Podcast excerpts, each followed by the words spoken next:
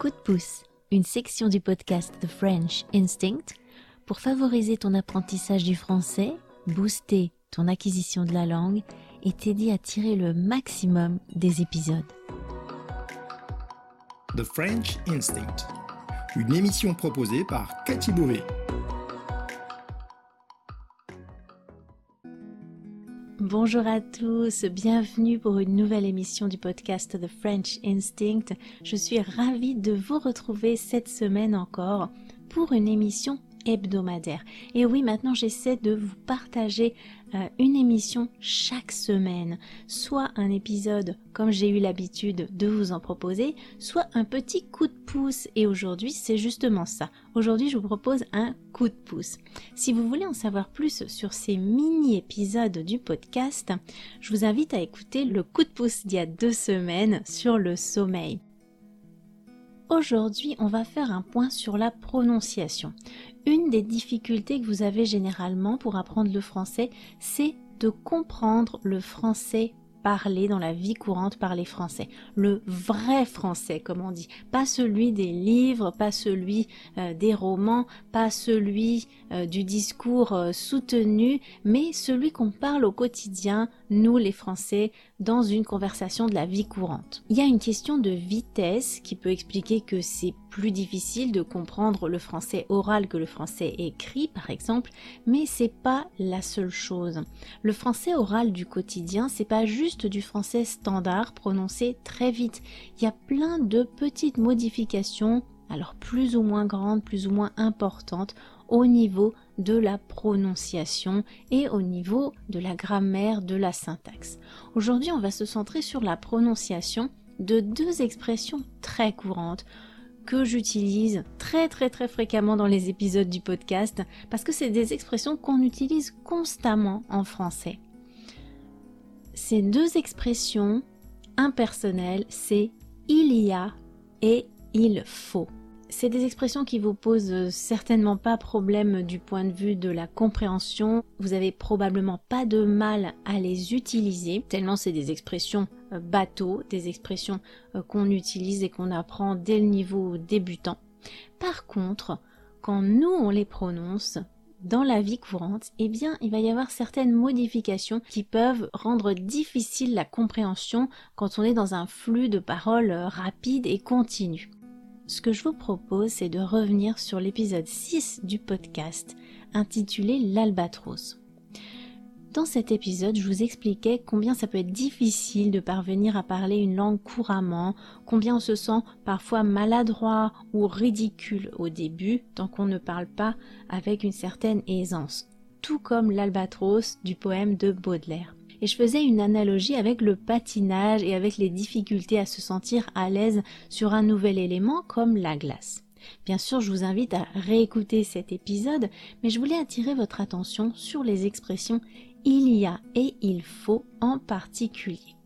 Je vais vous repasser un extrait de l'épisode, un petit passage, et j'aimerais que vous écoutiez très attentivement en essayant de repérer ces expressions et en faisant attention à la façon dont je les prononce et on se revoit juste après.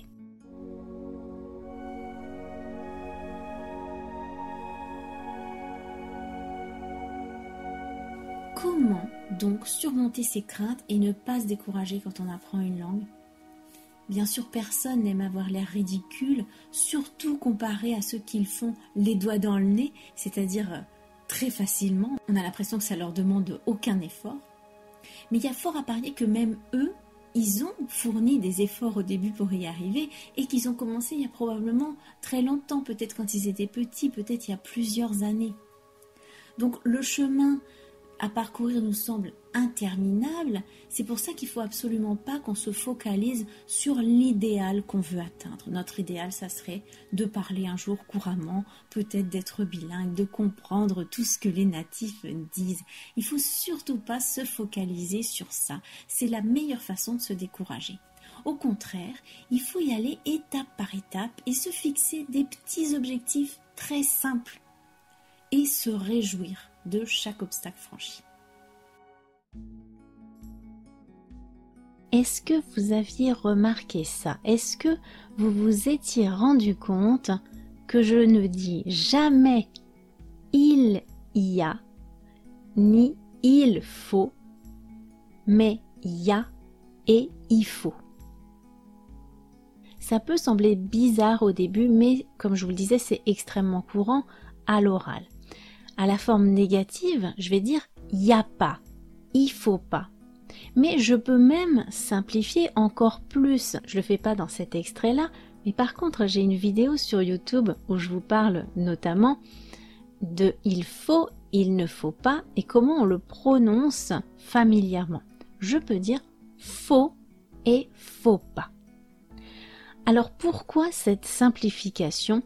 Eh bien tout simplement parce qu'en réalité, il n'y a pas d'ambiguïté. Que je dise il y a ou il y a, que je dise il faut ou il faut ou même faut, que je dise il n'y a pas ou il n'y a pas, il ne faut pas ou faut pas, eh bien le sens reste le même et il n'y a pas de problème de compréhension. Les langues tendent naturellement à l'économie et même si à l'écrit ou dans un discours très soutenu, je vais suivre la grammaire normative, donc les règles officielles, à l'oral par contre, dans le langage courant, la langue évolue très vite et je vais économiser au maximum. Je vais supprimer tout ce qui est superflu, tout ce qui n'est pas pertinent. Que je dise, il ne faut pas se focaliser sur un idéal ou faut pas se focaliser sur un idéal, le sens reste le même, c'est clair. Je fais l'économie de deux mots et ça c'est un phénomène naturel dans l'évolution des langues.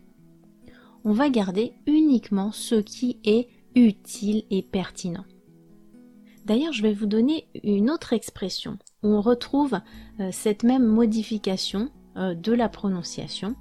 Une expression amusante qu'on utilise pour se moquer ou critiquer quelqu'un qui fait à d'autres des propositions pas très réalistes, qui va donner des conseils sans vraiment connaître la situation ou qui demande aux autres d'agir d'une façon apparemment très simple mais sans prendre elle-même la responsabilité de cet acte. Toutes ces personnes qui nous font la morale euh, ou qui nous disent ce qu'on devrait faire, voilà, des donneurs de leçons. Pour les désigner, pour les critiquer, on va souvent dire il faut yaka ou bien yaka faucon. Alors l'idée c'est que voilà, c'est bien plus facile à dire qu'à faire. C'est très facile de parler, de donner des leçons aux autres, mais c'est beaucoup plus difficile de mettre les choses en pratique et de les faire soi-même. Je vais vous donner un exemple concret. Par exemple, pour résoudre les problèmes liés à la pollution, beaucoup de dirigeants nous disent qu'il faut réduire l'utilisation de la voiture euh, et qu'il faut utiliser davantage les transports en commun. Donc ils vont pouvoir nous dire, par exemple, il faut réduire l'utilisation de la voiture, il n'y a qu'à utiliser davantage les transports en commun. Ça, ça serait dans un langage un peu plus soutenu. Maintenant, si je le dis familièrement, en français de la vie courante, je dirais il faut réduire l'utilisation de la voiture, il n'y a qu'à utiliser davantage les transports en commun. Donc vous l'entendez, ce il faut, il y a qu'à. Mais concrètement, on fait comment pour que ça soit une réalité? Parce que ces personnes-là, souvent, ne nous proposent rien en pratique. Ils disent juste, voilà, yaka, faucon. Ou il faut yaka. Donc c'est bien joli de donner des leçons, mais encore faut-il rendre ça possible? Et on sait justement que euh, beaucoup de ces dirigeants qui nous euh, disent qu'on devrait utiliser les transports en commun et moins utiliser notre voiture, eh bien ils ne le font pas eux-mêmes. Ils n'utilisent pas eux-mêmes les transports en commun. Donc voilà, c'est ça les yaka faucons, c'est les donneurs de leçons. Euh, ils demandent à la population de faire des efforts alors qu'eux-mêmes ne les font pas.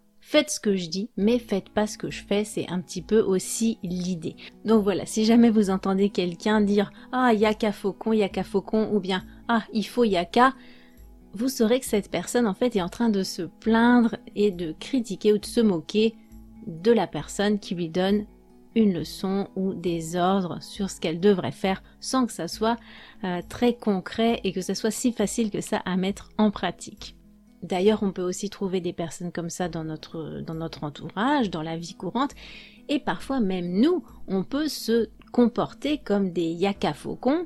Euh, quand on dit aux autres euh, ce qu'ils devraient faire, ça nous paraît très facile, mais parfois quand c'est quand on est dans la peau de l'autre, eh bien on se rend compte que c'est pas si évident que ça. Voilà, je vous laisse méditer sur ça. N'oubliez pas que vous pouvez me contacter, m'envoyer vos suggestions, vos questions. Je peux y répondre dans les petits coups de pouce. Et puis si vous aimez le podcast, les épisodes, les coups de pouce, eh bien n'hésitez pas à faire un don, à m'acheter un petit café, c'est Buy Me a Coffee, euh, ou bien à devenir euh, mécène sur euh, Patreon en prenant un abonnement mensuel et ainsi en me permettant de financer ce podcast qui, même si je l'adore, eh bien suppose aussi des frais pour moi et beaucoup de temps passé à faire les épisodes et à vous proposer la transcription gratuitement sur mon site. Vous trouverez tous les liens dans la description de cet épisode. Je vous dis à très très très bientôt. Bonne fin de journée, à plus